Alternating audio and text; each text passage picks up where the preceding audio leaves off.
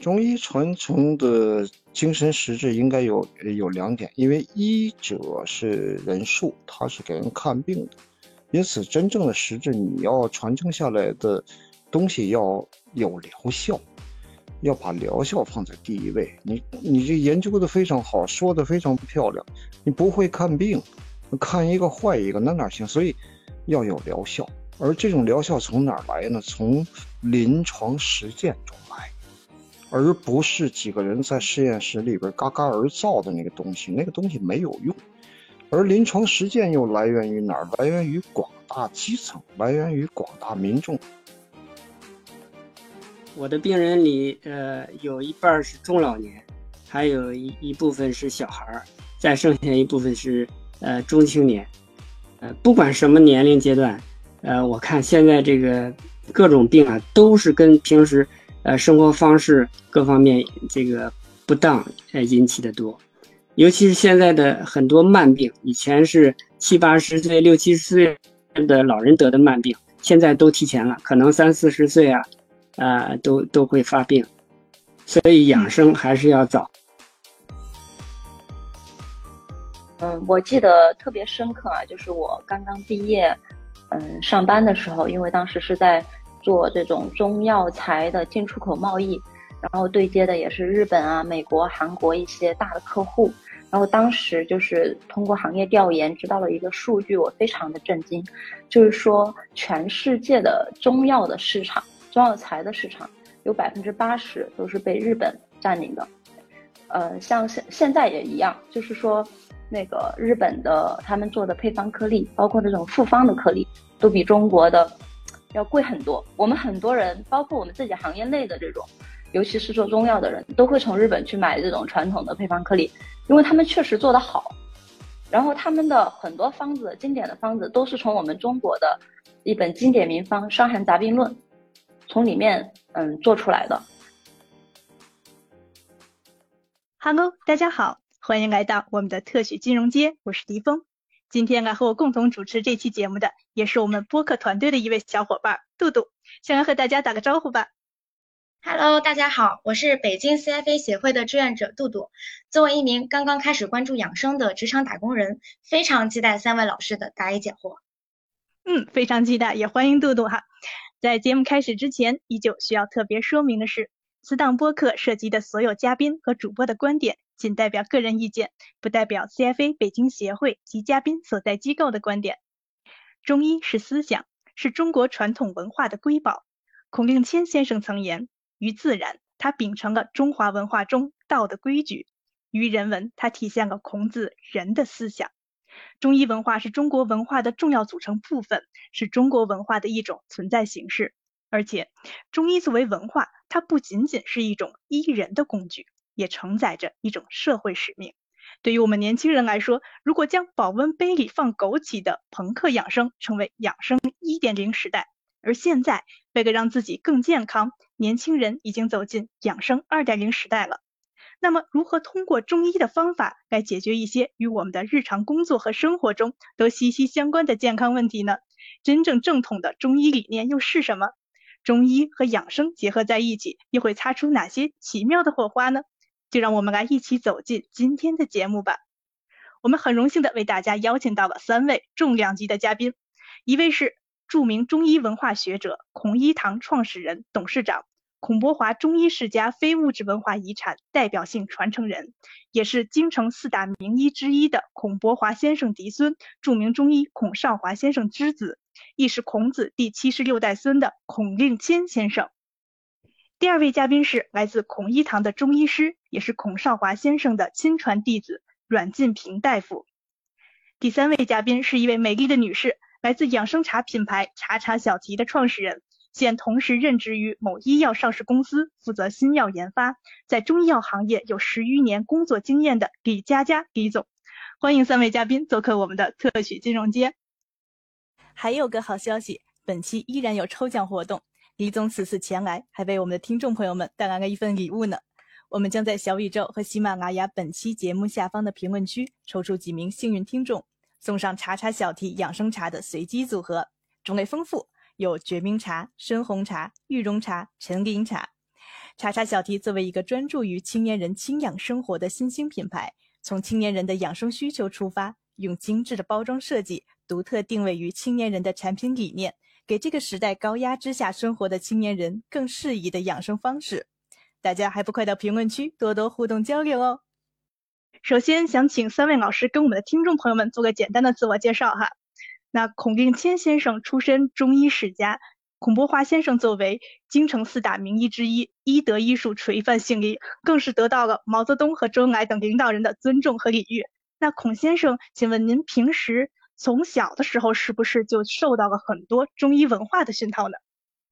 嗯，严格意义上讲，这种熏陶是这个潜移默化的啊，它并不是说刻意啊，说我就喜欢这个东西，我用功的去呃去研究它，它并没有，完全是在生活当中它自然而然形成的。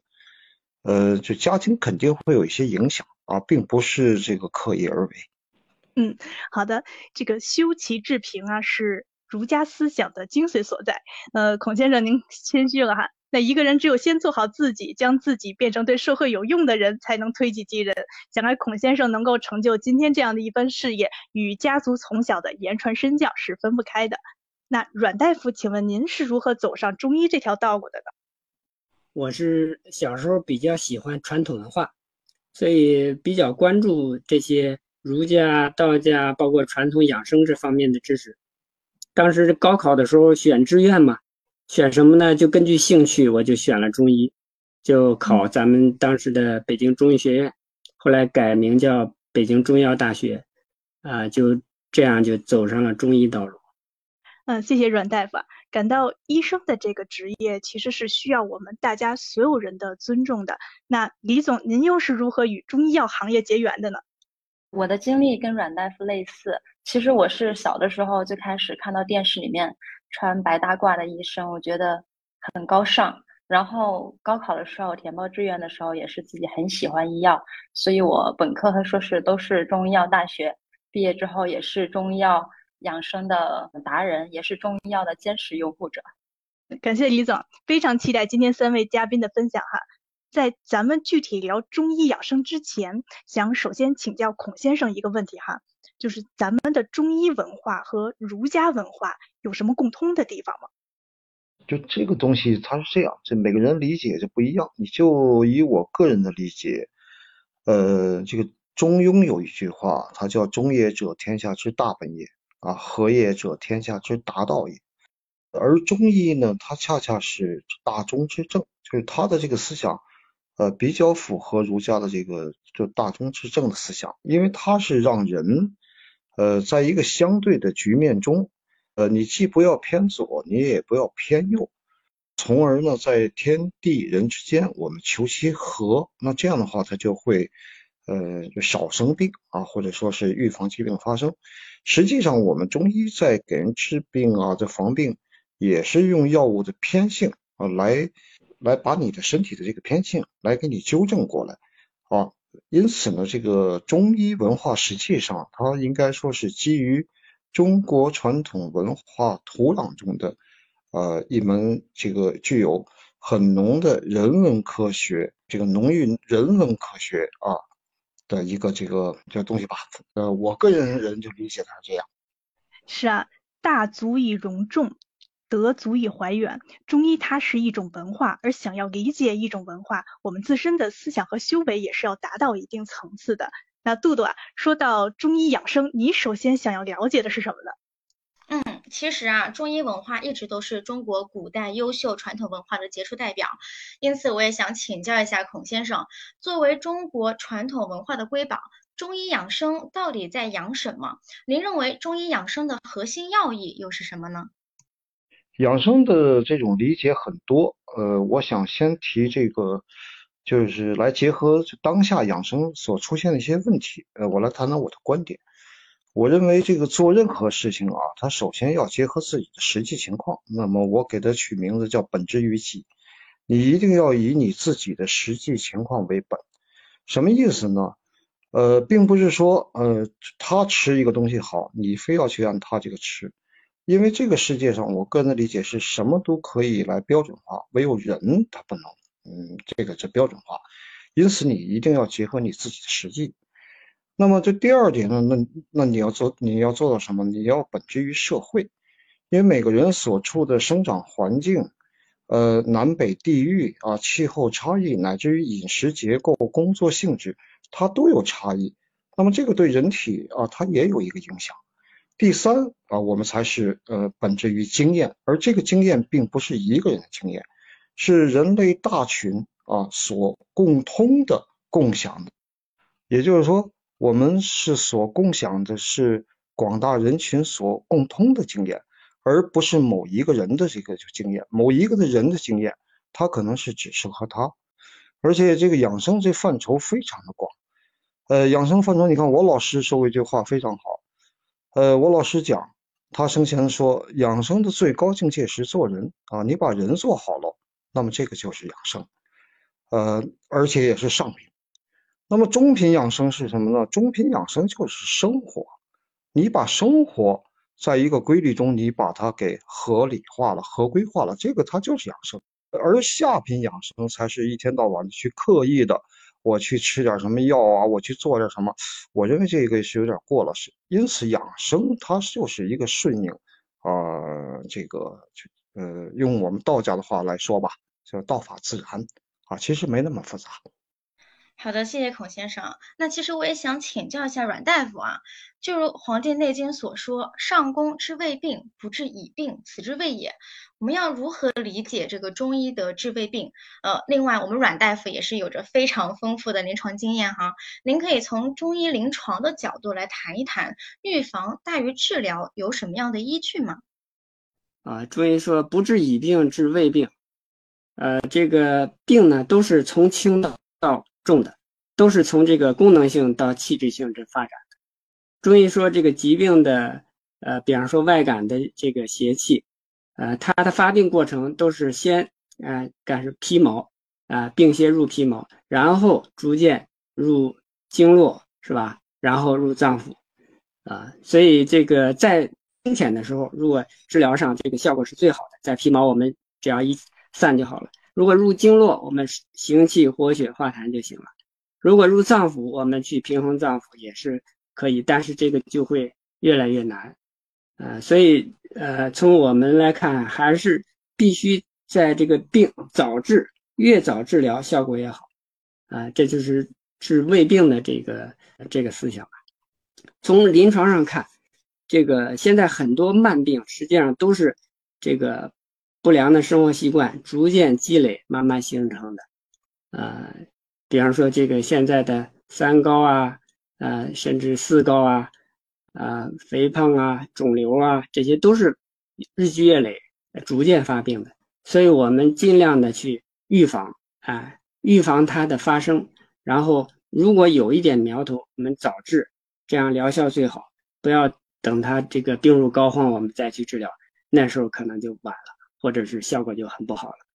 那我可不可以理解哈？这个好比就像是春夏秋冬四季的变化，它不是一下子就变了，而是每时每刻都在变的，只是我们一时间感觉不到而已。等我们感受到气候的变化了，可能就已经病了。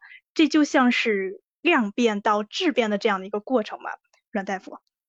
嗯，可以这么理解。呃，确实是很多病在早期你可能就没有症状。啊，尤其是很多重病，它都是到了一定的，呃，你比方说这个肿瘤，很多肿瘤早期是没有症状，你只有去做体检早发现，你才能够有机会去治。等它你有症状了以后，可能你就来不及了，这时候已经很重了，或者已经扩散了。嗯，那我还有一个问题哈，就是中医在治胃病和慢病方面存在它的优势。是否它对于重症、急症和传染性疾病也同样具有优势？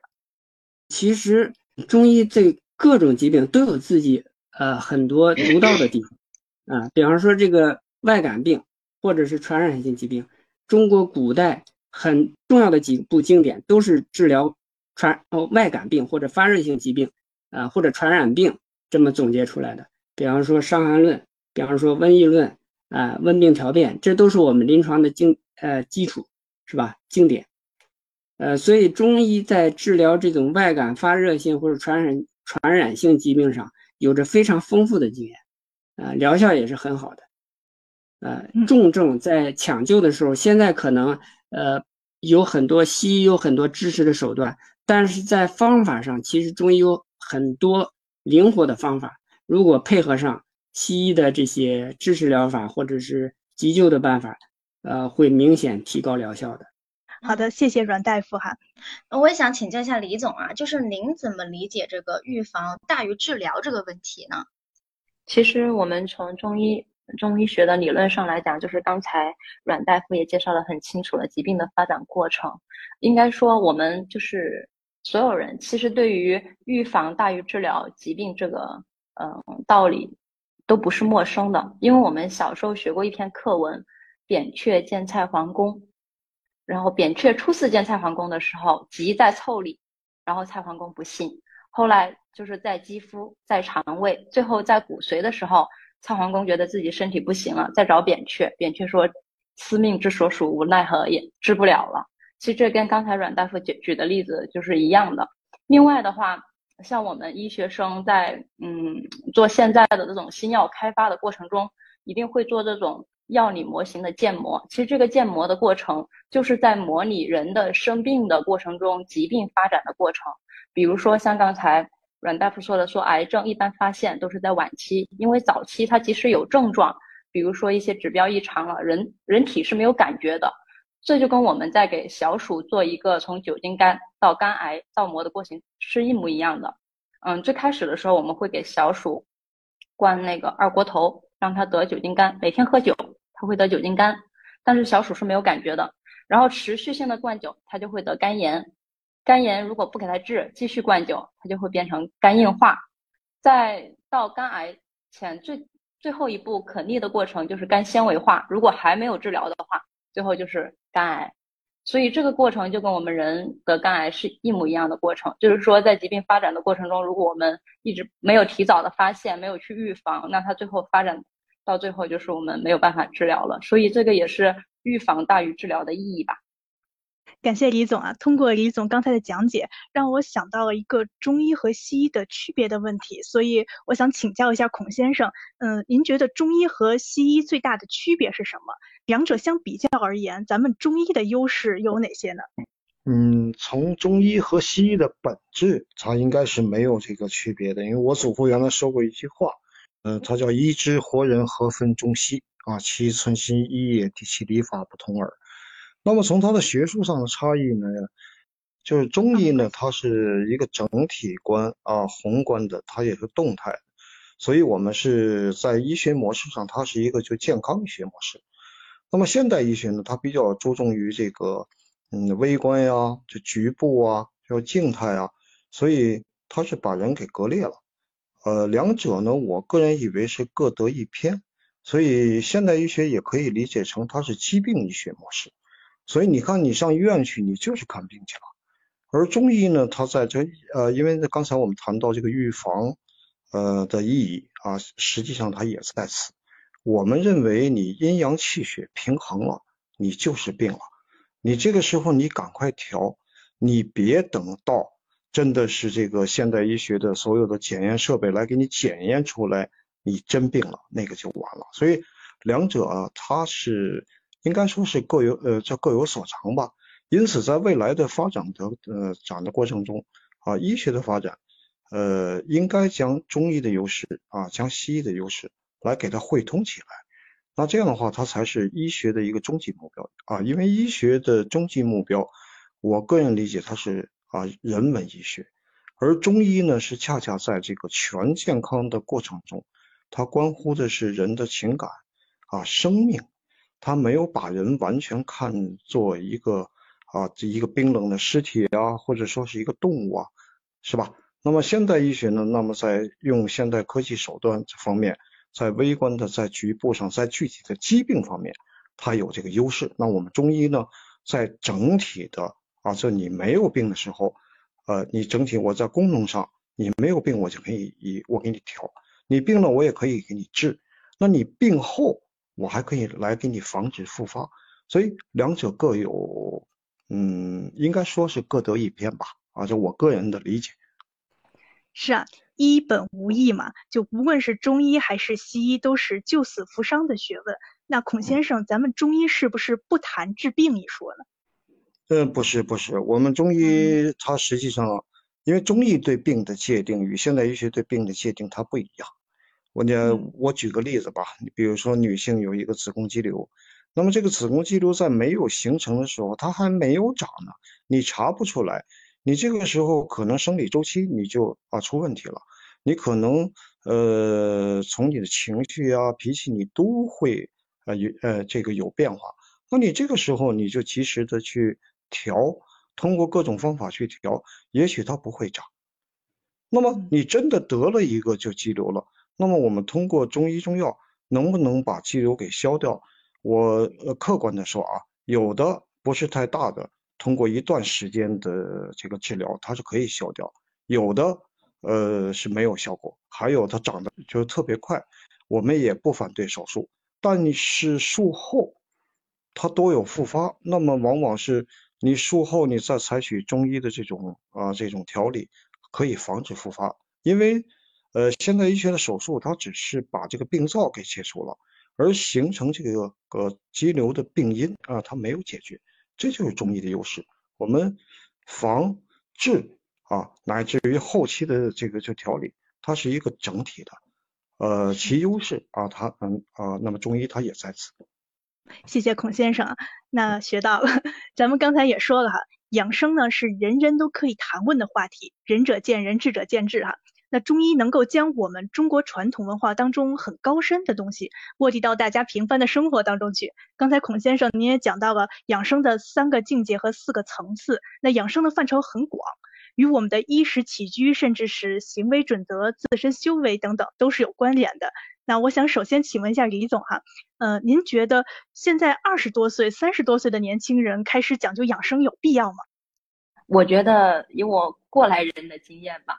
因为我曾经也二十多岁 过，嗯，奉劝大家一一一句，还是非常有必要早一点开始养生。这跟年龄没关系，是一个观念的灌输。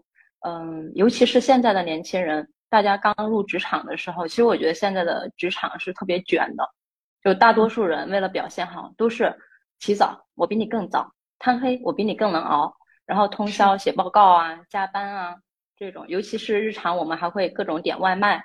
所以这种常年的不规律的作息，加上饮食习惯，肯定大多数的年轻人身体都是处于亚健康状态的。所以这种状态下，我觉得养生这个概念就非常有必要，就存在于我们的意识里面，让自己从呃饮食、作息，包括日常的运动上去，嗯，让自己保证一个健康的体魄吧。像李总说的，我们要有这个养生的意识是很重要的。那阮大夫，您平时工作当中看到的来寻医问药的年轻人多吗？呃，年轻人也不少。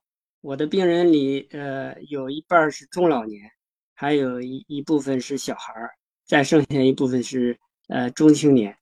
呃，不管什么年龄阶段，呃，我看现在这个各种病啊，都是跟平时呃生活方式。各方面这个不当呃引起的多，尤其是现在的很多慢病，以前是七八十岁、六七十岁的老人得的慢病，现在都提前了，可能三四十岁啊，啊都都会发病。比方说肥胖的引起的代谢引起的一些代谢综合症啊，什么高血脂、高血压、高血糖啊，甚至肿瘤现在都有提前，很多肿瘤都提前了，所以这些都是生活方式。啊，有关的，尤其是饮食啊、啊压力啊、作息啊这些方方面都做的与人的生理不相应了，那就会出现疾病。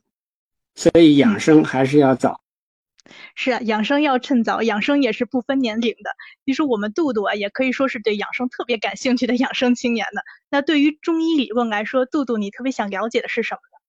嗯，其实就如孔先生刚刚说的哈，我们中医养生一定要顺应道法自然，要保持这个阴阳平衡。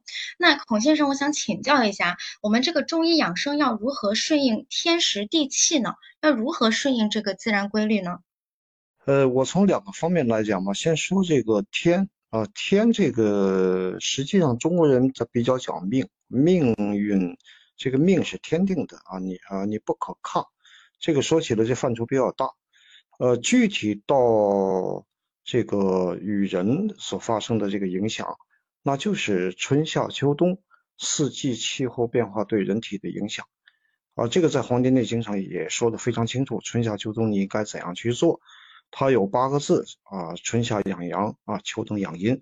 一会儿让阮大夫呢来更细的那个来解释一下。其实现在啊，更重要的它不是在自然界，而是在我们人生界。我们人生界现在我们非得去跟天去对着干，我们这该睡觉时候不睡觉，该吃饭时候就不吃，或者是肥甘厚味。所以目前普遍存在的现象就是，他的生活他不规律。啊，他不规律，表现的尤为突出的那就是一个痰浊，因为中医有这么一句话嘛，叫痰为百病之母啊。我周边也有很多朋友，其实也没有什么病，但就是因为这个痰它在作祟，所以呢就引发了他的诸多疾病。因此呢，我感觉从我们无论是年轻人还是中年还是老年，呃，有这么一句话，你欠债总是要还的，所以养生真的不分年龄。啊，从小那就应该呃遵循这个客观规律，使自己的身体呢始终处于一个平衡。那那处于这个状态，我们应该怎么做？我认为我们呃很多就听众更关心的是从方法上我们应该如何做。因此呢，就是我呃我个人的这理解啊，跟这个呃周边所发生一些事情比较多的，我认为我们从痰做起，就是将你身体内多余的这些病理产物，你把它呃给它给消掉，从而使身体的升降出入来达到一个平衡，你这个你就有你能落地啊。所以让阮大夫来谈一下这个痰，它到底它呃底它是什么？痰又如何能够啊让人来生病？因为痰本身不是病，但它是引发诸多疾病的啊这个就罪魁祸首。你看，就小阮，你来聊一聊这个痰啊。好的，现在呢，就是很多慢病越来越多，最多的慢病就什么高血压、高血脂、高血糖，是吧？现在还高尿酸，是吧？现在统计中国的肥胖率已经超过了百分之五十，所以这这些都是一些痰湿病。呃，中医说就就有一句话就叫“百病皆由痰作祟”。啊，我们临床碰到最多的疾病也是痰湿病，啊，那痰湿是什么呢？就是体内的，呃，过剩的营养或者是一些垃圾排不出去的垃圾。中医说这个痰湿啊，有有什么特点？一个是说如油裹面，呃，就是油和面，呃，是混混在一块儿，是不是特别粘滞，也分不开？啊，那这也本也说明了痰湿的一个这个本质。就是它里头，油是什么？就是脂肪，对吧？这个面呢是这个碳水。如果你吃的碳水和脂肪、糖油混合物太多了，那就生痰湿。还有一句话，中医说，呃，鱼生火，肉生痰。如果肉太多了，你看这人吃肉太油腻了，它就会生痰，对不对？所以这就是说，人体如果你吃的肉太多、油太多，精致的碳水太多，那就会结合成一种痰湿的这种垃圾存在体内了。嗯，它会转化成各种疾病。首先会发胖，是吧？转化成脂肪。再一个呢，就是流动性的这种垃圾，啊啊，能咳出来的啊。注意说，脾胃生痰之源，肺胃出痰之器。能咳出来的那是有形之痰，咳不出来的那就是无形之痰，或者是你比方说存在。消化道里的痰湿啊，你可能会腹胀、腹泻啊。如果存在这个肺里，就变成痰；如果窜到皮肤上，就变成湿疹，是吧？如果在经络里，可能变成痰核啊。在肺里还或者乳腺，比方说肺结节、乳腺结节、甲状腺的结节，这都是凝聚成痰核了啊。有良性，大部分良性的，久而久之可能会恶变，是吧？这都是痰湿作病。所以现在呢，呃，临床上见的这种病最多，啊，而且它越来越年轻化，啊，这就是我我觉得，应该特别强调的就是要去防止痰湿之病。如果从这个预防上呢，首先就是要从管住嘴啊入手，是不是？它首先这个痰湿是吃出来的，对吧？你这个吃的，呃，刚才说了这个，呃，肉太多，油太多，精致碳水太多，那你就体内就过剩垃圾。你现在人运动的又少，是吧？它消耗的又不多，啊，呃，呃我看那个膳食指南，呃，有人把那个做了一个十个拳头的饮食比食物比例，啊，我觉得很科学，啊，它里头推荐的肉的量呢？比方说，你一天吃十个拳头的食物，那肉的量呢？或者鱼禽肉蛋荤的食物，那就是一个拳头就够了，是吧？植物蛋白呢，还要吃一个拳头豆制品，碳水类的就是主食类的，那么就是呃两个拳头一共，啊里头不光是精米白面，呃更多的要要有粗粮，是吧？要有薯类，要有杂豆类的这些东西。啊，这样你这个碳水啊，它不升糖不会太快。你越精致的，它营养越少，而且升糖太快。呃，如果你要吃那个甜食，那就或者像糕点一样太精致的碳水，那就升糖太快，那就更容易发胖。而且它里头还会加油，是吧？往往还不是好油，什么那个呃反式脂肪之类的，这些一和糖油一混合，那就剩碳水了。那么剩下的呢，就是。蔬菜和水果要五个拳头，啊，蔬菜尽量三到四个拳头，那个水果呢可以吃一个拳头，因为现在水果都改造太甜，果糖也太高，这也是生痰式的，是吧？油的量呢，呃，成人是建议在二十五克到三十克，是吧？呃，如果你没有什么运动消耗，你二十五克就够了，不要太多，这样你这个糖油混合物就会少一些。啊，盐不超过五克，啊，所以你要把这个饮食的比例和总量控制住，一般身体不会有多余的垃圾，就不会有这些多余了，它合成就是一个痰湿，是吧？然后就是治病的这个因素。再一个呢，如果你确实吃的比较多，那就要消耗掉或者排出去，啊，消耗呢当然就是运动了，是吧？你运动消耗热量，同时你还会出汗。汗呢就会把一些这个湿啊就给排出去了，啊，这个而且你锻炼一下肌肉，那么你的基础代谢就就会增强，那么热量消耗也会多一些，啊，这就是通过运动是吧？如果你确实还有一些呃，有人想用一些养生的食疗啊，或者是中药啊，比方说最常用的是陈皮，啊。陈皮就是化痰的，特别好像广东人特别喜欢用陈陈皮泡茶，是吧？啊，荷叶、山楂啊，还有茯苓，茯苓健脾祛湿啊，这些薏米健脾祛湿，这这些都是能够帮助你化痰湿的。但是这个是一个辅助作用啊，最主要的啊，七分在吃，三分在锻炼。这个我我我觉得这个痰湿是现在遇到最多的问题。我先讲到这儿。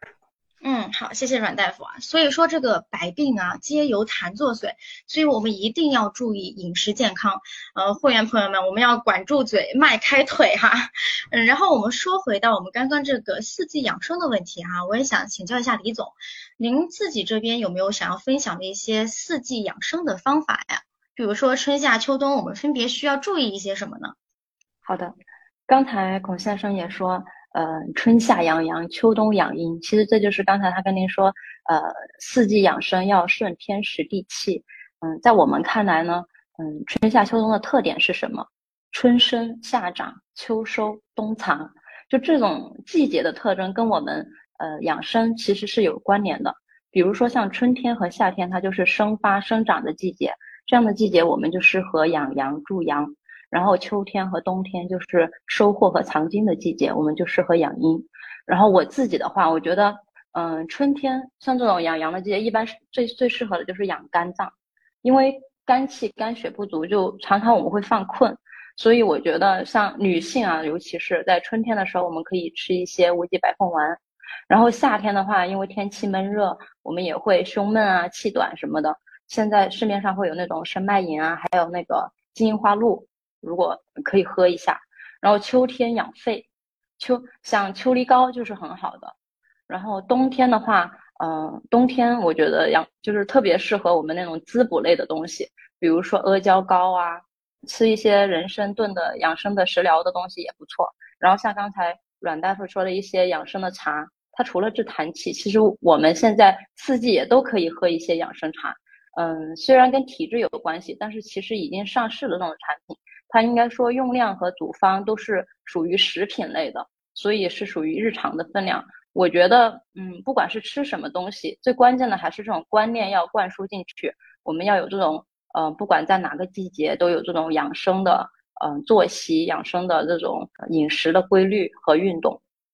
李总有自己的养生茶品牌哈，那您觉得现在这个季节，呃，什么样类型的养生茶会比较好呢？现在已经入秋了，我觉得就是我刚才说的，秋冬它就是适合养阴了。像我们有那个，嗯，生红茶就比较合适。嗯，像夏天的话，就是嗯，陈林茶这种除湿气的比较合适。但是实际上，我们的这种养生茶品牌，它嗯，因为不属于药品，所以。嗯，你可以喝，但是不是说一定要特别严格，只能在哪个季节去喝，还是根据个人嗯的舒适的感觉，尤其是它的口感啊，我自己是不是适应啊，然后我自己日常的作息啊，其他是不是有配合起来，而不是说我熬最晚的夜去喝着枸杞茶这种。是是。那李总还为我们的听众朋友们这次带来了很大的抽奖福利哈，那大家可以在喜马拉雅和小宇宙的评论区下方留言，那说不定就可以把咱们非常好喝的养生茶带回家哦。那说到这个世上啊，什么都可以标准化，刚才孔先生也讲了，那是唯独人是不可以标准化的。刚才我们大家说中医要因人因地因时制宜，要因人而异，养生要因人而养。所以这里呢，我想请教阮大夫您一个问题，就是中医它是如何划分各类人的体质的呢？我们普通人可以通过哪些方法来辨别呢？呃，它是这么分吧，大体上分，呃，什么阴虚体质、阳虚体质是吧？气虚体质，啊，痰湿体质、湿热体质、淤血体质，啊，特禀体质、气郁体质，啊，还有平和体质是吧？这个说法呢，是可能是做这个大数据的这种研究，可能最好分的这么一个分类。呃，但是从我们看临床来看，这个人的体质是千差万别，而且每个人都是很错杂。呃，有时候要分起来不是那么容易。呃，如果说咱们就就从这几个大类来分，就是比方说，呃，就分阴阳体质。如果你怕怕热。啊，你这个这就是个阳性体质。如果是怕冷，那就是个阴寒体质，是吧？如果你口干，呃，津液匮乏，大便秘结，那可能是个阴虚体质。啊，因为这个或者你觉得特别容易累、气短，那么就是呃气虚体质。如果你平时吃饭消化不好，然后老生痰湿，就刚才或者发胖，那就是一个痰湿体质。啊，如果你很容易生气。呃，经常这个抑郁啊，那就算是一个呃气郁体质。比方说，他的循环心心血管循环功能不好，舌舌质上有这个瘀斑，然后有有一些胸闷气短或者脑供血不好这些头晕的症状，那就是一个淤血，或者皮肤上有很多这个淤络的，那就是淤血体质。呃，特禀体质呢，就是一个呃类似于过敏的体质吧。如果你这些症状都不明显，那就算是平和体质，但是即使是说你有这种体质的，有点偏性的倾向，它也不能算病，它是一个生理性的呃偏性，啊还不到病的程度。但是呢，有这个体质倾向，往往什么体质就容易得什么病。所以你知道你的体质倾向，那么你就应该按照体质去养生，啊，这就是又又回回到咱们那个话题来说。就是根据体质来养生，嗯，根据体质来养生啊。那我们去呃判断自己体质的时候，是通过自己看到一些结论去自行的判断，还是请我们的中医师来为我们讲解比较好呢？呃，因为中医的体质啊，这种阴阳寒热的变这个属性啊，基本上有很多东西你自己能感觉到。呃，你比方说你吃凉的，你胃里难受，那你脾阳虚是吧？你就别吃凉的。所以你根据你的感觉来判断，这个其实就就很好。当然，有些体质它比较错杂，或者是稍微复杂，你既有肝热，又有脾虚，呃，又有这个肾肾阳虚，呃，又有肺热，可能这种错杂的你自己就不好去平衡了。那么你最好找一个中医大夫去帮你判断一下，然后给你做一些建议。好，谢谢阮大夫啊。嗯，我听过一种说法，就是养生之法莫如养性，养性之法莫如养精。这个精气神儿呢是生命的根本，而人呢本来就有自然属性，当然要像我们刚才大家说的顺应自然了。所以我想请教一下孔先生啊，中医养生有二十四小时规律表一说吗？呃，有，就但是呢不要特别的刻意，因为我是我打太极嘛。我们也讲究这个，就这个气血的这个流注啊，也讲究这个，嗯，就子午流注。呃，我周边的一些人也比较关注什么是，就子午觉。就就但是呢，因为我们中国是很大，我们的文化是中原文化。你如果到了新疆，你比如说，那可能现在天还亮着呢，你还按照这个时间，呃，这个也不完全对。我的意思，你就是，就太阳出来了，你就起来。那太阳就落山了，你就睡觉，你就自啊，你就遵循这个自然规律就完了，呃，没有那么复杂。你非把这个就简单问题你给它复杂化，有的人甚至于啊，我非得十一点到十二点，我这时候我就子午觉，我非要睡，呃，这种太刻意，它本身也违背了这个就就自然规律。偶尔的，你比如说我熬一次夜，偶尔的熬次夜，那熬就熬了，也没有什么大问题。但你天天熬，它肯定它有问题。有的时候啊，这个养生的首务是在养心。呃，你如果说我熬了一天夜，我一天到晚琢磨，哎呦，我熬了一天夜，它对会我身体能带来多大的伤害？我认为这个伤害比那熬一天夜的伤害还会大啊，所以你就顺应自然就好了啊。就呃，这个是大概是我的观点。孔先生，您刚才提到熬夜哈，其实现代人还有一个失眠的问题是很重要的，可以成为了一个人人都不能忽视的问题了。所以想请问您，用咱们中医养生的方法，如何规划好我们的睡眠呢？就失眠的原因太多了啊，有的人呢，他可能是因为工作紧张啊，这个精神压力；有的人呢，可能是久病伤身，他是因为有这个基础病；还有的呢，是因为你比如说这老年人他心神不交。再有呢，你比如说像中青年人，他脾胃不和，他都会造成失眠。还有一些人可能犯罪了啊，他嗯，他提心吊胆，那他也会失眠。我们就拿这个一般工作压力大，呃，我们把病啊给给抛开，把这种极端的情况给抛开，就一般失眠而言，其实有有很多多方法来可以来改善。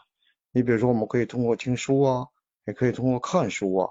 甚至于我们可以通过练功啊，这个太极拳它有很多方法，在让你放松的这个这状态下，那你就可以很快的呃来入到这个你睡眠的这个状态。实际上，人失眠的一个呃一个重要的原因就是你的这个精神一直在关注一个点，而不是你把它给放松开。这个就好比我举个例子吧，我们小时候那时候经常去钻防空洞。钻防空洞，你拿手电筒，你往前照，它是聚光的，你照得很远，你这个它就是一个精神紧张。在这种情况下，呃，你不容易困。但是后来我们没有手电筒了，我们用油毡来点着火来钻防空洞。这个油毡它点的火，它照不远，就但是它可以来照亮一片。其实人在睡眠的时候是要的是这个境界。因此呢，呃，从中医上讲，这也是一个阴阳和合。换呃，这换言之。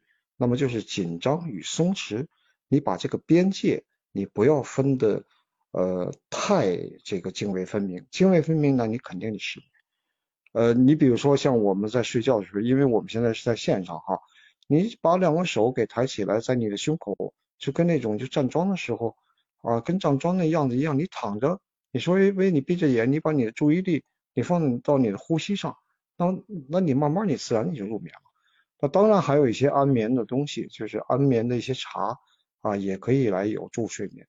其实，呃，来帮助你睡眠入睡最好的方法就是让你的心啊来找到家，让你人来整体来放松下来。刚才这个听到这个孔先生说，其实我们睡不着的一个很大的原因是跟我们的情绪有关。都说人生不满百，常怀千岁忧嘛。尤其是我们金融人士，在工作当中，往往还是有很大的心理压力的。而这种压力，我想可能也是能够从精神层面慢慢的传导到生理层面，而出现一个不平衡的状态的。对对对对，它相互影响。实际上，有的时候就想开它，其实。人生就这么短短几十年，能能怎么样啊？是吧？当然这个失眠是一个很小的问题，它也是一个很大的问题啊。你说吃两副药就能让他咣当就睡了，也没有那么神。其实关键还在自己的修心啊，把自己的心啊，真正的你把它给放松下来。说起来容易，但做起来还确实有点难。有机会的时候，呃，可以来教大家几个功法，这几个功法对这个睡眠还是非常好的。嗯，期待哈，期待哈。像您刚才说的，这个养生的高境界就是养心嘛。那李总，您有哪些规划睡眠或者说调养精气神的好方法呢？呃，其实我作为一个就是现在典型这种职场人，我们日常上班啊，长期的就是这种开会啊、出差比较多，会经常不是天天睡在自己的床上，很容易就会失眠。然后我觉得比较有效的方法，因为我完全没有这种呃失眠的忧虑。是因为我的生活作息特别的有规律，不管再忙，晚上会准时睡觉，不熬夜，就白天保持高效率的工作，就是尽量的在白天做完。另外就是我会定期的运动，我觉得运动的话，对于放松你的这种工作压力啊，包括你心里面的那些乱七八糟的烦心的事情，都可以抛开，对于放松情绪特别有用。嗯，情绪放松了，就像呃孔先生说的，心养心。就是我觉得很多都是心病，就是情绪病，这情绪放松了就不不太存在这种失眠的困扰。那我看刚才大家在讲的时候，也多少都提到了运动哈。那我知道我们杜杜平时就很喜欢运动，是吧？其实很多时候运动是为了减肥，其实包括我现在也是开始跳刘畊宏了。呃，那其实，在这一块的话，我们都说生命在于运动。我想请教一下，呃，孔先生，您能谈一谈我们中医的运动养生吗？它养的是我们的精气神儿，呃，然后它，你能推荐一些我们的养生运动吗？嗯，我感觉运动跟这个这运动这词它是外来语，这这是我们翻译过的，而且有些运动它变成了一种竞技。呃，换言之呢，它是一种极限。实际上，像运动员的运动对人体是有啊是有损害的。我们中国人是讲的是运气。你比如说像这个五禽戏啊，像八段锦啊，像呃这个像太极啊，它是在调息。在调息的过程中，你会感觉你的精神啊是在松弛啊，甚至于你的筋它都可以来拉长。我们在拉筋的时候，或者说让身体。处于一个松弛的就状态的时候，是跟你的呼吸啊紧密的来配合的。你呼吸均匀，越深长，哎，它反而这个身体它慢慢，呃，你比如说一米呃呃一米七的个儿，那你在放松的状态的时候，你量它可能一米七二，它就是这样能放松，能延展。那在这种情况下，你自然很容易来进入到一个这个睡眠状态。更重要的是什么呢？我们是讲的是气血。血液在脉管内流动，要靠气的啊这种气化作用。因此，中国人呢，呃，无论是太极还是这些传统的方法，他更注重的是要调息啊，要把你的这个气血给你给调的呃周畅。气血周畅了，呃，人则无病；气血不周畅，那那当然他会容易这个来生病。所以我主张我们在运动的时候啊。不要去追求那种极限，实际上，呃，不规范的啊极限运动，它对人体是一个伤害啊。那您可以推荐一些我们一些适当运动的这样的养生运动吗？你适当的运动，我就推荐，因为我打太极又打了四十多年，那当然我推荐这个就太极。但太极拳呢？呃，看着很简单，但是也复杂啊，又复杂又简单。其实它已经简单到呢，它就两个式子啊，阴阴阳，一升一降啊，一开啊，这个一开一合，但必须要跟你的呼吸要跟它要配合上。如果你只是把胳膊腿儿就在那耍耍，那个叫操。呃，我们现代的都市现在比较实行的有一个普拉提，普拉提的呼吸方法跟它的拉筋的方法有点类似于这个就太极，但是它跟太极的这个内涵还是呃这还是差一点。当然普拉提还是非常好，呃，尤其是年轻人，呃，我建议可以要可以练一练。另外，这个运动的时间我不主张在晚上去做呃这个剧烈运动。晚上剧烈运动反而会兴奋，晚上倒可以去做一些这种像站桩啊、像普拉提啊、像这种放松伸展的一些运动。嗯，好的，谢谢孔先生。嗯，嗯，其实想请教一下那个阮大夫啊，就是我们现在您刚也说到这个我们国民的肥胖数据啊，已经大已经大于了百分之五十，接近一半以上了。您这边有没有一些适合的一些中医减肥法吗？就是比如说运动啊，或者说通过去您那儿去把把脉，有没有这样的方法？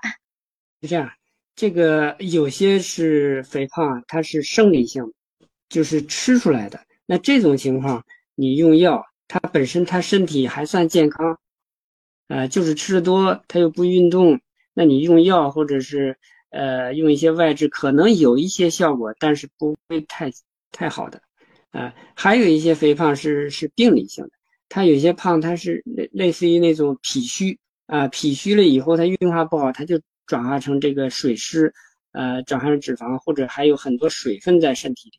那这种肥胖用用药效果还是比较好的，但是你像大大多数的肥胖可能还不是这种，呃，我觉得最主要的还是要通过饮食和运动健康的生活方式啊，来这个自己去管控吧，呃，当然还有一些外治，比方说针灸，针灸有一定疏通经络，它会这个理气活血行水，所以而且能够在局部肥胖的局部。它有一定的刺激，它燃烧脂肪，它有一些效果。还有像艾艾灸，比方说脾阳虚的人，他这个肚子这一圈他会比较胖，是吧？带脉这一圈实际上他脾里头是肚子里头比较寒的，一摸着很凉。这种你局部做做艾灸，也会有有一些效果啊。还有一些，比方说就是你你比方说带脉这胖的人，这这个一圈就是肚子呃比较胖的这这这种类型的。你就让他每天搓搓这个带脉，哎，搓这个腹部。他搓的时候啊，他摩擦生热，他也是个温法，啊，温脾温肾，这样就把那脂肪给燃烧了，也能行水，把水分带走了。所以这是一些小办法吧。当然，你如果是病病态的，比方说它是一种虚胖浮肿的，我们就要用一些健脾啊、温肾啊、利水啊、化湿的办法，会有嗯不错的效果。啊，这个但是这是针对病人的，嗯嗯，所以说我们这个肥胖的原因有很多啊，有体质的原因，也有饮食的原因，所以说我们一定要去对症下药。嗯，那么我也想请教一下李总啊，您在大学期间是不是也会上一些体育的必修课程啊，比如八八段锦啊这些，您能跟我们分享一下吗？啊，对我们这种中医药大学，它是必须有体育必修课的，然后我们修的课程就是学习的太极拳和八段锦。当时是有，还有每年都有全国的大学生联赛比赛，做这种太极拳和大大八段锦的运动。那您现在喜欢做什么运动呢？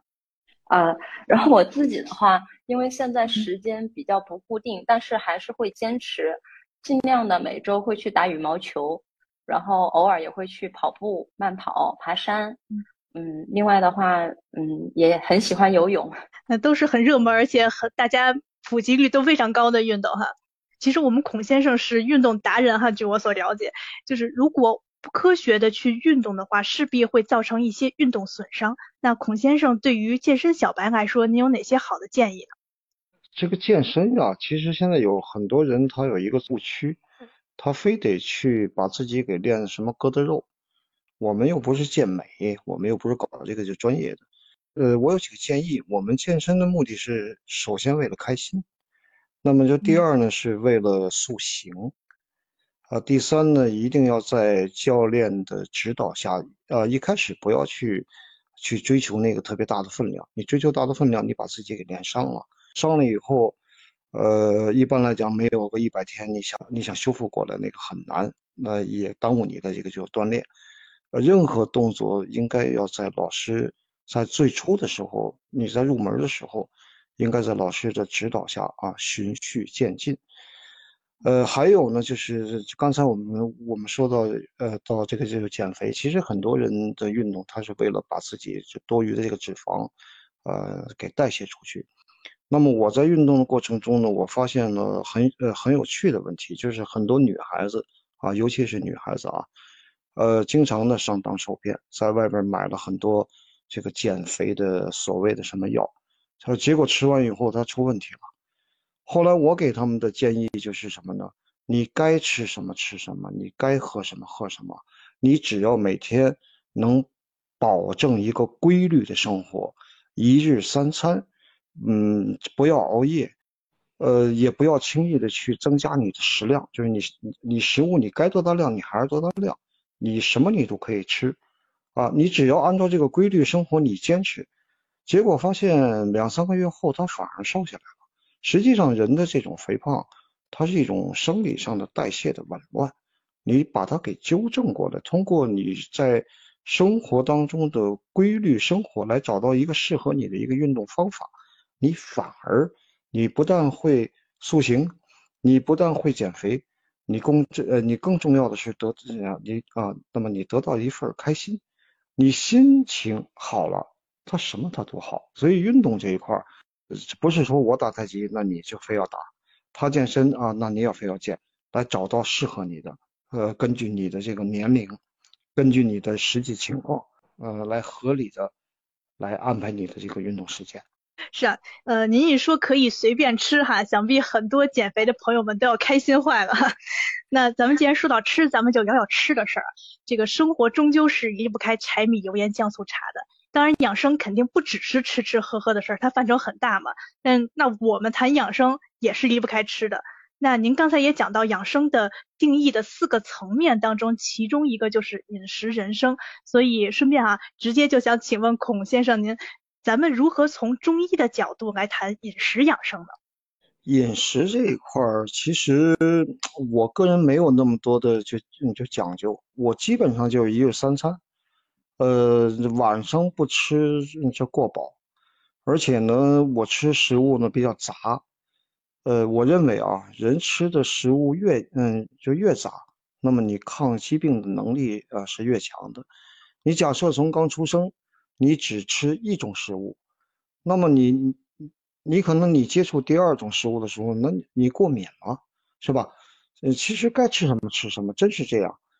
我认识一个老大夫，这老大夫已经去世了啊，这个谢老，那也是咱们这个四大名医汪逢春的，呃，学生。嗯，老人九十六岁的时候还在我这里还出门诊，啊，精神也非常好，而且身体也不肥胖。有一次就央视来采访他，是想让他来给，呃，来拿点这养生的什么，呃，这秘方吧，就问他有没有。呃，后来这老先生说有。啊，然后摄像机也架上了，就准备拍。在准备拍的时候，他他这时候他从兜里边他拿了根烟抽。后来这个这编导就问说：“您老养生还抽烟呢？”然后这谢老说：“这个抽烟跟养生有关系吗？”我说：“您身体这么好，您要不抽烟不是会更好吗？”那老先生讲话：“我不抽烟，我憋死了。”啊，当然这也就就这个是个玩笑啊。呃，后来老先生也讲，抽烟肯定不好。但是如果我抽了烟，我反复去想这个烟对人体的危害，这个危害的更大，而且我抽的不多啊，这啊这是其一，其二，后来说那您有什么养生秘方？他说你拿笔记，他说了几个字，我的养生秘方是大米、白面、萝卜、白菜，结果 让人家很失望，说我们要的是那个。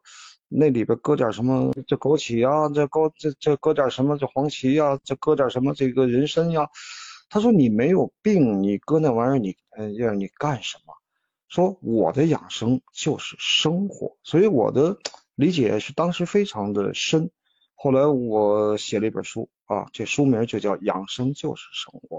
我认为你把生活过得丰富多彩，你才是一个养生。这个不让吃。那个不让吃，非得去刻意的，那个那生活就无无滋无味了。只不过我们在生活的过程中，呃，于自然你遵循自然规律，啊，在人生界你遵循人生规律，你这个就它就是一个它呃它就是一个养生啊。你真的哪不舒服了，你交一个西医朋友，你交一个中医朋友，为什么要交朋友？他跟你说真话，别让那江湖那些人他给你蒙了。现在这外边什么祖传秘方专治什么病，那都是胡说八道呢，是吧？养生就是一个平淡的啊，一个简单的，呃，它既平淡又简单，而且是丰富多彩的生活。所以咱们就压根儿没有祖传秘方或者灵丹妙药一说，对吗？人他不是标准化的，你他怎么会有祖传秘方？你要非得要搞出一个能让所有人不生病的秘方，其前提是先将人类赶尽杀绝，啊，这我个人的看法。啊啊，道法自然嘛，对吧？啊，那阮大夫，您有没有一些养生菜或者养生零食可以推荐给我们大家的？我还真没有什么养生零食、养生菜，我就是粗茶淡饭是。种类多，就像孔总刚才说的，你吃的种类多，呃，均衡，这是不过饱，你喜欢吃的吃的开心，这是最主要的。而且还有一个特别重要的，我觉得就要细嚼慢咽，啊，因为这个你吃的东西，如果你吃的太快，或者是吃的时候你注意力不在这个食物上，它会很影响消化吸收的，而且运化不好，还会呃有消化道的症状。或者其他的问题，呃，之前我们药房有一个小孩就特别喜欢打游戏，他是边打游戏边吃饭，吃那个干脆面，最后吃的胃出血。呃，为什么他在你专注在那个游戏上，他没专注在食物上，他那个消化液胃里头都或者唾液分泌都很少，然后那个硬的东西直接把胃黏膜给刮破了。嗯，所以所以说你吃的饭的时候就专心在品尝食食物的味道。吃的开心，这是最主要的。再一个，你吃的慢呢，它实际上，呃，你比方说，我看有一个老先生他说，你吃饭你就一口你嚼个四十多下，这样的话，他你你就能够瘦下来。为什么呢？一个是吃的慢，它饱腹感它来的快，因为你还没吃多少，你就那个，你那个大脑的那个饱食中枢就就感受到了，呃，血糖就。升上来了，这时候你不会吃太多。再一个，你吃的慢呢，你那个消化液啊分泌的多，它消化的更充分，吸收的也更好，所以它就呃不会转化成垃圾。就刚才说的痰湿，它真正变成营养，哎，所以还能帮助减肥，所以这个非常重要。对，吃不光是要吃什么的问题，吃的方法也是很重要的。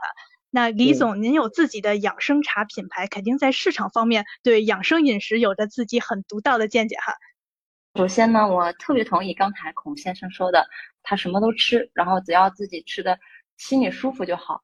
嗯，我觉得就是不管我们推荐什么样的吃食，首先是让自己正常的生活。嗯，养生不是说我给你推荐了什么，或者是让你吃了什么，你就必须得每天吃，或者是顿顿吃，所有的东西都是过犹不及的。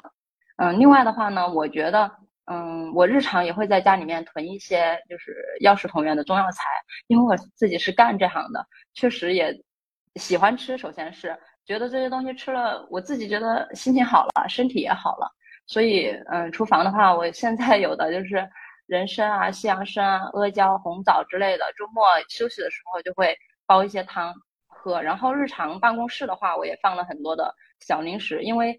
我们经常会开会很长的时间，可能到中午了，不是说到点儿我们就能休息去吃饭了，会备一些嗯日常的坚果，还有黑芝麻丸什么的，这样子又能补充能量，还很健康。刚才说到这个吃的种类啊，还有一些要注意的，就是根据体质去吃。你比方说脾胃虚寒的，你要吃生冷的东西，它可能就会腹泻。就我我有一个病人，他听人说那个果蔬汁很养生。他脾虚寒啊，他就天天喝，喝了一夏天，然后导致他从此腹泻就很难治好，就是他肚子里非常凉，啊，所以这个这个吃什么东西还要确实要根据体质要去调整一下。脾胃虚寒，你少吃生冷，啊，你可以多吃点姜啊，是吧？呃，孔子也讲不测姜食嘛，它是温胃啊化湿的一个好东西。呃，如果是你很容易上火的，你辛辣的就少吃。有的人肝阳上亢，他一吃羊肉，他就这个血压就升高，头疼，啊，这个都有的。所以还是确实要根据体质去选择一些食材。呃，这个自己也有时候会感受到，你吃了不舒服，你就不要多吃，还是以自己的感受为标准。如果有大夫的话，帮你判断一下，呃，给你指导一下更好。那我想问一下阮大夫啊，这个喝水都胖，这是什么体质啊？是这样，其实我想问的问题也是跟这个体质差异有关啊。就我有一个朋友，他是怎么吃都吃不胖，我特别羡慕。但是我感觉我只要喝水都会胖。这有没有这样的一个养生方法啊，或者是饮食小秘方，能让我从一个易胖体质变成一个易瘦体质？有这样的秘方吗？啊，这个看样子还是没有。有些人喝水就胖，实际上他是这样，有有有什么体质呢？就是脾虚体质。哎，他一下子喝下水，这个水在身体里流动的慢，或者是转脾主运化嘛，他就停水。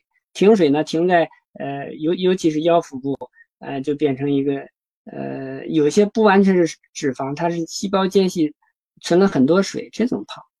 呃，你是说如果没有这个问题，他不可能喝水就胖，是不是？有的人他吃什么都不胖，这个有健康的，有不健康的。有些人也是脾虚，他就不吸收，是吧？这是不健康的这个这个瘦，这也不好。你看有的有的人他代谢很慢，他很瘦，但是血脂还很高，实际上他的脾的运化能力不好。还有的就是脾的运化非常好，呃，自己的代谢能力很强，他吃了他就消耗掉了，燃烧掉了，是吧？那就不会胖。呃，如果说你确实是脾虚，你可以吃一点健脾的。但是我我估计大多数人那种胖不是因为那个病理性。嗯，如果你要是想试一下，你可以用点茯苓啊，茯苓每天煮粥的时候放一勺两勺茯苓粉，啊，白术煮点水喝，白术是健脾的，每天用十克看看有没有效果。然后薏米常吃一下。它有利水的健脾祛湿、祛湿利水的作用，可能有一定啊帮助减肥的作用，可以试一下。嗯，好的好的，谢谢阮大夫。嗯，那么其实呢，我们现在呃有很多忙于工作还有应酬的打工人，长时间的伏案工作，非常容易患上一些职业病，就比如说颈椎病啊、腰椎病啊。在这一点，我相信李总其实您也是感同身受的啊。那您觉得我们要如何的去预防我们这样的职业病呢？啊，对，嗯，其实作为作为现在职场的打工人，嗯，我觉得多多少少的都会有一点这种职业病吧，算是，因为我自己就是会有颈椎或腰椎的疾病，就是常年的伏案，加上这种坐在坐坐着很久，嗯，我觉得可以，我们日常工作的时候利用一些零散的时间去做一些养生的动作，比如说，我现在就会提醒自己，大概一两个小时一定要起来走动一下。喝水的时候把茶杯放远一点，倒水的时候也去远一点的地方倒。茶杯不要太大，放一壶在那儿，弄个小杯子，嗯，时不时的运动一下。然后，嗯，对着电脑太久的话，我们也可以时时不时的走到窗边远眺一下。嗯，这样子的话可以预防一些我们久坐啊，或者是长期伏案导致这种体态不好引起的颈椎或者是腰椎的疾病。另外，我觉得就是还是我之前说的，就是尽量的保持定期的运动。比如说每周去打打球啊，或者是自己喜欢的一些别的运动都行，因为一方面是可以帮助我们去放松职场上的压力或者生活的压力，另一方面就是可以活动活动筋骨，别让自己每天朝九晚五的这种工作，定期的一个体态改变一下，拉伸拉伸。嗯，好的，谢谢李总。那阮大夫，我们现在去您那儿看颈椎病的这些年轻人是不是还挺多的？哦，我是内科大夫。呃，这个看颈椎病会有些会用一些中药，但大部分他们是去骨科那儿看，呃，做一些正骨啊或者推拿呀，呃，这些疗法。中药也有一些效果，比方说舒筋啊、活血呀，呃，然后这个有一些外发散的药啊，对颈椎都有好处的。但是我觉得还最最重要的还是要，呃，你的体态、姿态、用力模式。呃，这些管理是最主要的，因为你的肌肉只要伏案超过，我感觉二三十分钟，它就会发僵了。如果是一个不好的姿势，呃，你如果，呃，你再怎么治，你老是这个姿势，它又回去了。呃，所以最好是，呃，有个十一二十分钟就要把这个伏案的话，就要仰仰头啊，转转脖子呀，啊，反向的去运动一下。呃，我觉得最好的运动就是游泳。游泳在水里，它是个脊柱是水平的，它没有这个竖直方向的用力，是吧？而且它会顺应这个这个脊柱的生理的曲度去做运动，各个方向的去肌肉脊柱周围肌肉的力量的锻炼都有，这样对脊柱的保健，包括颈椎都是特别好的。没有条件去游泳，那你不妨就在这个床上或者是椅子上做个类似于游泳的动作，是吧？哑铃凳上，啊，做一个趴着去活活动一下也是很好。所以，我们日常的生活还有工作当中，也要保持良好的体态和适当的运动啊。那么，其实现在职场打工人的问题远远不止于身体健康，更多的年轻人面临的是焦虑、迷茫等负面的情绪。我们职场人士的心理健康状态也是不容忽视的问题。因此，我想请教一下孔先生，您觉得我们职场打工人要如何的去养心呢？养心说起来很容易，但做起来很难。我认为这个人的焦虑，他首先，呃，我也接触过一些这个就焦虑的人啊，他这些人比较自闭。呃，我认为其实最好的方法就是防止焦虑，最好的方法就是你要融入到家庭，融入到团队，融入到社会，去跟社会去融入，而不能让大家来融你。很多人他都是这种特别孤僻啊，自呃就你就自闭啊，呃，他还是将注意力集中在一个点上了。呃，其实最好的方法就是，呃，一定要拿出点时间，没事三五好友一块喝喝茶啊，聊聊天啊，看看电影啊。实际上，他这个他也是一种放松。呃，你离开这个社会了，你脱离这个组织了，你脱离这个就团队了，你你把你自己弄得这个形孤影单。那你当然，那你就，呃，呃，这个就焦虑了嘛，是吧？实际上，这个还是要张弛有度，还是一张一弛啊，一松一紧。呃，这工作时候我就是这工作，我工作完了以后，我该去融入社会，我跟我这帮哥们儿，我跟我这帮朋友，我跟我这帮姐妹儿，我该去酒吧去酒吧，我该，我该呃，就是就就生活嘛，你不能。你在工作上，在单位你是处于一个紧张状态，你呃，你回家你还是这个状态，这个就靠你自己来调了啊。道理是大家就都会讲，呃，实际上关键还是在你自己，你怎么去做。嗯，是思虑之害甚于酒色，像您刚才讲的，大家什么时候干什么事儿，该干什么时候干什么事儿，对，没错啊。嗯，然后就平人者不病也嘛。所谓中正平和，不仅是我们自己的生理状态，心理状态也是要达到一定的平衡。那养生呢？对，养生呢，它就像是在下一盘大棋，是要注重全局和整体的健康生活，趣味人生嘛。那个我知道咱们中医人也是很潮的哈，像我们孔先生平时除了工作以外，偶尔还会写写书法呀，然后健健身啊，骑骑机车啊什么的。所以想请问孔先生啊，您有哪些坚持了很多年的养生习惯或者长寿秘诀呢？嗯，长寿秘诀我不敢谈，因为我今年六十一，我只能谈我六十一以前我怎么过来的。六十一一呃一岁之前。也应该说是因为就家庭原因吧，也是雨洗呃雨洗风磨啊磕磕绊绊，因为有了这些经历，有吃过苦的经历，所以可能抗压力的能力比较强。然后我再看我父亲，呃，乃至于我周边的这些老人们，哎，他们都是很豁达，很想得开。那我就慢慢我也就明白了，我是这些年年年都上八宝山，因为我这老专家多。每年他们都会走，我看着这些老大夫往那一躺，然后化作一缕青烟，这东西看多了，就慢慢啊，慢慢，那那你也就释然了。我周边长寿的人就是我认识的人，呃，首先是我家一亲戚啊，就我大姑奶奶，我大姑奶奶活到一百零八岁，她就是一个普通老师，她没有把自己给定位为我要挣多少钱，我要要。当多大官，乃至于我要凭什么，呃，这最高的职称无所谓，我就是个老师，呃，给我分什么房子我也不要。你看他活到一百零八，所以还是在于心态。我父亲还有一个朋友啊，这一著名的楚辞学者啊，文怀沙文老。文老那是很风趣的一个人，那也活到一百零几岁，后来在东京，他后来上日本去，他的啊他的日本去世了，一啊一百多岁啊，他的养生箴言有点调侃啊，他的养生箴言叫抽烟喝酒吃肥肉啊，是多与异性交朋友，这个是个调侃，但是你可啊你可见他的心态，然后这后刚才我说到的这个谢老，那谢老也活到九十七啊。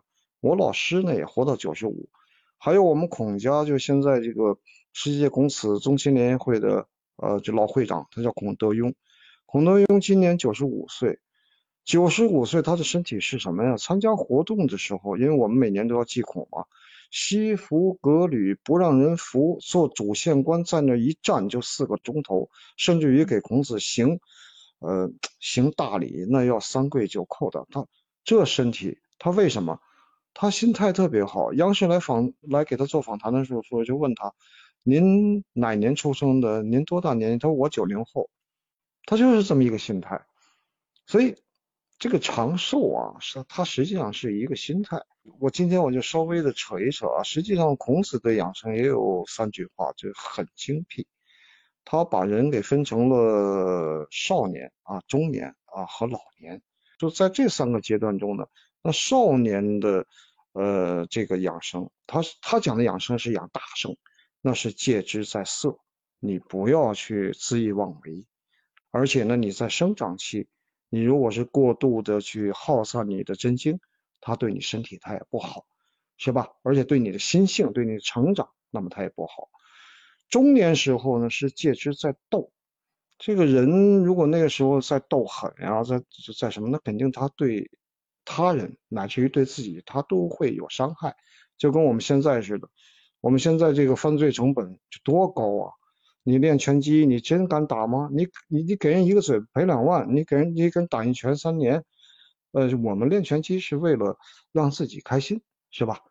老年之时，那戒之在什么？是戒之在德，就别再太贪得无厌了。这是孔子所总结的人生这三个镜像，这是非常。啊，非常非常好的。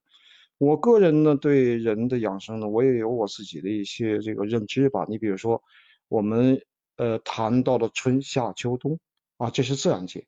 其实人的这一生，它也分春夏秋冬啊。假设我们人活一百岁，那么你二十五岁之前你就是春啊，二十五到五十岁之间你就是夏，五十岁到七十五岁你就是秋，七十五到一百岁你就是。冬，那春夏养阳，秋冬养阴。人过四十，阴气自半，这《内经》上话。你到了老年的时候，你就不能够再去做一些剧烈的运动啊，或者说你的欲望特别强啊，过早的去耗散你的这个能量。其实人到社会上来，就是来，你最后生命的终结就是把你最后的一点能量你给耗散完了。所以是啊，这个秋冬养阴，我是这样来理解。所以总结下来，其实养生就是生活，然后在生活当中，你去遵循这些规律，啊，在心情上，呃，你去来保持一个乐观的心态。更重要的一点，我还是那刚才那句话，来给咱们的听众有一个建议，真的希望就大家交两个朋友，一个中医朋友啊，一个西医朋友，有了他们来给你保驾护航，啊，绝对会好，不要自己去。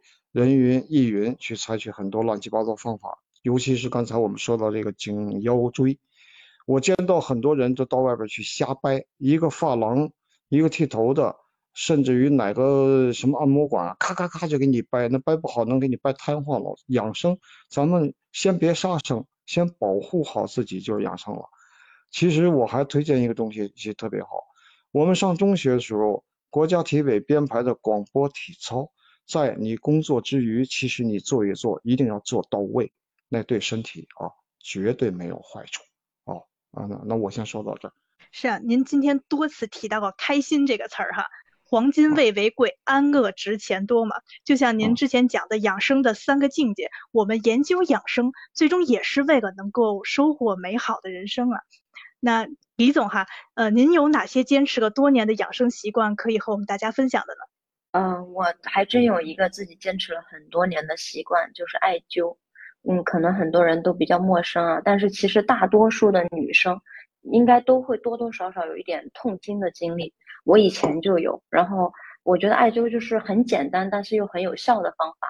因为一般痛经的原因，大多数都是因为宫寒，然后艾灸的话就是买那个艾条，然后在自己的肚脐三个手指指宽的那个正中正下面关元穴，每次艾灸二十到三十分钟，让它那个。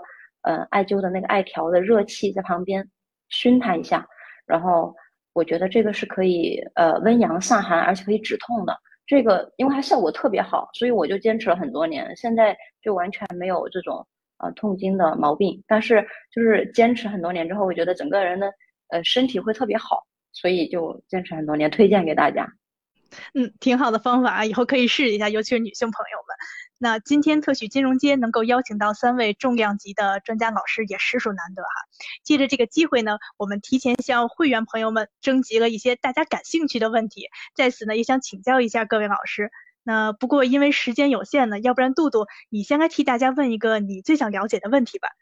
嗯，没问题啊。其实我这边是替我朋友问这样的一个问题，呃，就是这样的。我有一个朋友呢，他一直都面临着一个脱发的困扰，发际线是越来越高，所以也会尝试用生姜抹头皮这样的方法。不知道这样的方法有用吗？我想请教一下阮大夫。然后您有没有一些可以推荐的中医生发的方法吗？这个生发，这个脱发问题啊，首先是看它是不是遗传性的，有些男性那种遗传性的。呃，家族性的那种脱发，你用药啊，这些办法可能都效果不好。呃，用生姜刺激这个头皮，呃，应该说对那种斑秃或者是这个劳累啊，各各方面熬夜啊这些可能会有一，因为你刺激发囊，会促进它这个头发的呃发生啊，那就应该有一些效果，但是还要辨证论治。所以说，你像斑秃。它可能是一种阴虚血热，啊，精神紧张，啊，这种引引起的，你就要凉血养血，然后生发，这样它长得就快。但你用一些外局部的刺激，像那个生姜啊，或者是针灸的疗法，就那个梅花针扣刺啊，呃，都会有一些辅助的作用。呃，还是要辩证。还有那种，比方说有些脱发，它是一种油脂比较多，脂。那个分泌有呃脂溢性的那种脱发，你想用一些呃祛湿的，比方说呃有个老中医岳美中，他治这个他用那个茯苓粉，每天吃上呃十克，就这个粉。有些人这种呃油脂分泌旺盛导致脱发，呃效果就挺好的。还有一个我一个病人呃推荐的，呃他说他就就是每天用梳子梳头。呃，他那个头发掉的就就少一些，呃，这个也是很很管用的。包括我们以前那个呃针实习的时候，针灸科的老主任，她是个女女老女性的老主任，呃，她每天兜里就放把梳子，啊，每天就梳头。等她退休的时候，满头乌发，啊，发质非常好，而且颜色很深。所以就是局部的刺激还是有效的，还得看她具体的情况，啊，要辨证论治。嗯，好的，那我再问第二个问题啊，就是，嗯，这个生姜红糖水啊，对于女性缓解生理疼痛，它有效吗？一般应该是都有有一些效果的，因为生姜它是偏温的，红糖呢，中医说它有一点入血的活血的作用，它温经活血，呃，应该对轻症的，因为有宫寒的那种痛经是应该有效的。包括刚刚才李总说的做艾灸，它是外治这个温温法。对吧？也是很有效，呃，但是如果是比较重的那种宫寒，或者有淤血的那种痛经，可能这个效果就不一定很强，那得用中药去温经活血或者艾灸。呃，还有部分的这种痛经，它是不一定是寒，它还有淤热的，肝胆火旺的也有，那就得清热，呃，加上理气通络活血的，可能才行。这个这个是少数。这个也也要你，你可以首先一般用点生姜，它不会有什么大问题，可以试一下，有效就接着用。如果觉得效果不好，那就请大夫再给你判断一下，用一些药物啊，或者是外治的办法。感谢阮大夫的答疑解惑哈。都说明者远见于未萌，智者必危于无形。那孔先生想请教您一下，您认为中医行业的发展前景如何呢？咱们年轻人将来在这个行业当中从业，都有哪些方向可以考虑呢？呃，中医的发展，我从小时候我就听这中医春天来了啊，直到今天还是听这个春天来了。我认为什么时候不喊口号了，这个中医它就好了啊，这是其一。其二呢，中医的发展离不开中国传统文化的土壤，因为它是我们中国人所固有的一个思维。呃，非常欣喜的是，我发现现在很多小孩啊，这娃娃，乃至于中小学吧，在传统文化方面是比较重视的。有了这个土壤，呃，那么中医它就有希望了啊。所以未来中医应该还是非常好。你看这次疫情，那么中医药也发挥了这个重要作用啊，这不是我说的啊，这啊这。这是客观的数据，它在那摆着。呃，我们现在当下的问题是过于的去太注重政策，就是靠政策吃饭。这个我个人以为这个就长就长久不了。不要靠政策，你既然是中医人，你就做好你自己的本职工作。呃，上对得起天，就下得起呃要下对得起地啊，你自己又对得起你自己。呃，只有这样。那么中医它才有发展，而且中医的发展，我认为不应该仅仅是中医人的事儿，应该是全社会啊共同呃来去鼎力来相助的。因为中医的这种思维呢，它包含了文史医哲，它决然不是一个简单的一个术的层面，它是一个呃一个道的层面吧。嗯，那您认为中医传承精神的实质是什么呢？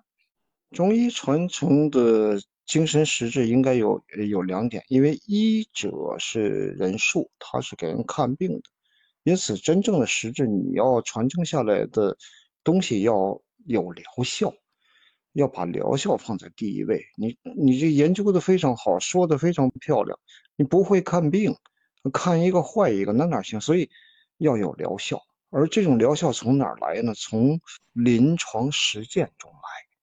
而不是几个人在实验室里边嘎嘎而造的那个东西，那个东西没有用。而临床实践又来源于哪儿？来源于广大基层，来源于广大民众。所以，我是特别就是我对医生的理解是这样啊，往往基层的医师的水平非常之高。为什么？他什么病全能见着。有时候是这个就大医院的一个某科的一个大夫的水平，倒未必比基层医生强。何以故呢？因为现在我们很多的医院的建制，完全是按照西医的分科啊。我跟阮大夫在聊天的时候，阮大夫有一个同学，呃，毕业以后回家了，在当地的一个三甲医院，他好像是在，有小阮好像是在这个痹症科吧，啊，就是这个痹症，对对啊，然后他的职称也很高，他都是主任医师了。后来他的孩子，呃，很小，发烧了。他不会治，他给阮大夫就打电话说：“你给我开个方子。”他为什么不会治？他一直在那个科，而中医它是一个整体，我们不能去这么去分。你把人给割裂了，这个东西为什么叫专家呀？我说把中医称之为专家，我个人理解是错误的。因为什么叫专家？各专一门，互不相通。你以互不相通的学问求解人体相通的健康，这是存在一个很大的问题的。因此，中医的发展。它是通的文化，而这种通的文化就是中国传统文化的这个精髓。把这个给割裂了，你再去发展中医，那是那是没有希望的啊！我就刚才今天说的实话。那您理想当中的孔医堂将来应该有什么样的格局呢？我就做好我自己吧。咱们格局是我祖父说过一句话：“以其礼法真于至善，嗯，就达于全球。”就当然了，这只是一个目标。能不能能不能做到呢？我也可能，哦，没有这个能力。但是呢，我认为呢，将中国文化引入到这个，就是走出这国门，那应该是什么呢？中医是很好的一个捷径，因为中医它不仅仅能在医上去落，它尤其是能够指导人们在生活起居方面趋于中正啊，趋于规范。所以中医的发展还是非常好。孔医堂呢，它只不过是一个，嗯，中医里边的这个星河大海中的一粒啊一粒沙子。我就做好我的事儿啊，那么就 OK 了。啊，我对得起 我祖父，我没给我爷爷这牌子就把它给砸了啊，就这就行了。啊哈，出家如初，成佛有余。那也祝愿孔一堂在您的领导下，能够将我们博大精深的中医文化继续发扬光大哈。那说完了中医行业，关于中药行业方面，还要请教李总哈。就想请问李总，对于咱们国内的中药行业，国内新药的市场情况以及消费者感兴趣的市场方面，现状都是怎样的呢？嗯，我记得特别深刻啊，就是我刚刚毕业。嗯，上班的时候，因为当时是在做这种中药材的进出口贸易，然后对接的也是日本啊、美国、韩国一些大的客户。然后当时就是通过行业调研知道了一个数据，我非常的震惊，就是说全世界的中药的市场、中药材的市场有百分之八十都是被日本占领的。然后呃，像现现在也一样，就是说。那个日本的他们做的配方颗粒，包括这种复方的颗粒，都比中国的要贵很多。我们很多人，包括我们自己行业内的这种，尤其是做中药的人，都会从日本去买这种传统的配方颗粒，因为他们确实做得好。然后他们的很多方子，经典的方子，都是从我们中国的一本经典名方《伤寒杂病论》从里面嗯做出来的。然后这本这本经典名方现在还在日本的，应该是他们的博物馆里面。嗯，然后我说到国内啊，我觉得我们国内就是像孔先生说的，还是依靠政策。就整个行业的发展，虽然它是它是涉及到民生的基基础的一个行业，但实际上它市场化之后，它太依赖于政策了。政策对它的这种，不管是它想要发展还是想要限制它，就一个政策就能让整个行业的企业要么生一大片，要么死一大片。然后我们的口号说是传承创新。但是我觉得现在的这种很多的研究都光顾着创新，没有注注重传承。但是其实我们都知道，中医药是中华民族的瑰宝，是老祖宗留给我们的。在没有做好传承的前提下，我们去做创新，光顾着跟这种化药啊、现代现代化的这种药品去比纯度、比含量，其实我们是比不过的。我们没有必要去跟它比，我们有自己的一套科学理论体系。嗯，所以我觉得。嗯，如果我们想要真正的发展好，第一还是要把传承做好，做好传承再去做创新。第二就是，呃，哪一天我们不需要靠政策吃饭了，就是它真的是以治人为本了，那它就真的发展好了。是的，两位关于传承的问题都发表了非常有见地的观点哈。那最后呢，因为今天咱们谈的是养生嘛。呃，照例给大家发一个彩蛋的问题啊，想分别请问三位老师，我们上班族如何在业余的时间正确的学习养生呢？从哪些方面入门比较好呢？大家有没有什么好的途径或者书籍可以推荐给我们大家学习的呢？嗯，首先孔先生，有一本书啊，我想给这个就大家推荐。呃，这个书可能跟养生没有很大的关系，但是对于你建立一个中国传统文化的一个思维。呃，这个特别好。我们都知道有个大家是姓钱，他叫钱穆。钱穆先生写过一个中国传统思想，呃哲呃这个哲学纲要。这本书呢也不厚，呃开卷有益。呃虽然说它不是中医书，但是它里边的思维完完全全，应该说它都是中医的这个精髓。就跟李总呢刚才所谈到这个药的似的。我们现在就是 都谈创，啊，都谈创新。现在不是药的问题啊，现在是人出问题了。那么人，呃，如果要能够回归到我们传统的这种精髓，你建立了这种这种思维，那么你你将来干什么事情，你你筑基啊，你筑好了，你再往上啊，它都是正的。你底层的这种逻辑架构，你都歪了。啊，你往后你永远你都会累，啊，所以我建议就大家呢，嗯，去读这本书啊，钱穆先生写的，你在你在百度上一搜，你可嗯，你可以搜到。嗯，好的，那阮大夫您呢？因为中医养生方面的书呢，呃，我我推荐一本这个按摩方面的书吧，这是一本老的呃保健按摩的书，名字就叫保健按摩，应该是六十年代出版的一个，作者呢叫古代峰。呃，一个老先生，他的按摩就是自我保健按摩，他的这个方法都很简单，里头还有一些锻炼的小功法，呃，就最简单的就是一个干沐浴，这个办法我也经常做，我觉得就很好。反正早晨起来，你还没有浑身都还没有这个苏醒呢，你全身这么搓一遍，或者睡觉前这么疏通一下，这个就是最好的保健。呃，我所以，我经常给一些呃有慢病的或者老年的患者我推荐，但我觉得这个办法可以推广一下，就叫保健按摩。嗯，好的，谢谢阮大夫，李总。呃，我就推荐给这种养生小白吧，就是喜欢养生，但是又还不是很懂中医药的人，我推荐大家一本叫《食疗养生》，就是对于日常我们，比如说爱吃啊，或者爱厨房，爱做一些吃的东西，我们可以参考那书上书上的一些食材，做一些自己爱吃的东西。开卷有益啊，今天也颇有听君一席话，胜读十年书之感。感谢三位老师的精彩分享，不知道你们有没有这种感觉啊？身边很多把养生挂在嘴边的年轻人，或者坚持养生的人，有时候反而会比普通人出现更多的问题。这是为什么呢？比如哈，常常保温杯泡枸杞的人，如果脾气不好，那他依旧会着急上火；常常说着早睡早起的人，如果心情郁结，那他依旧会精神恍惚；常常不吃垃圾食品的人，如果长期焦虑，那他依旧会内分泌紊乱等等吧。你发现了没有？就像刚才嘉宾老师们所讲的，当我们情绪不好的时候，很多养生都是徒劳的。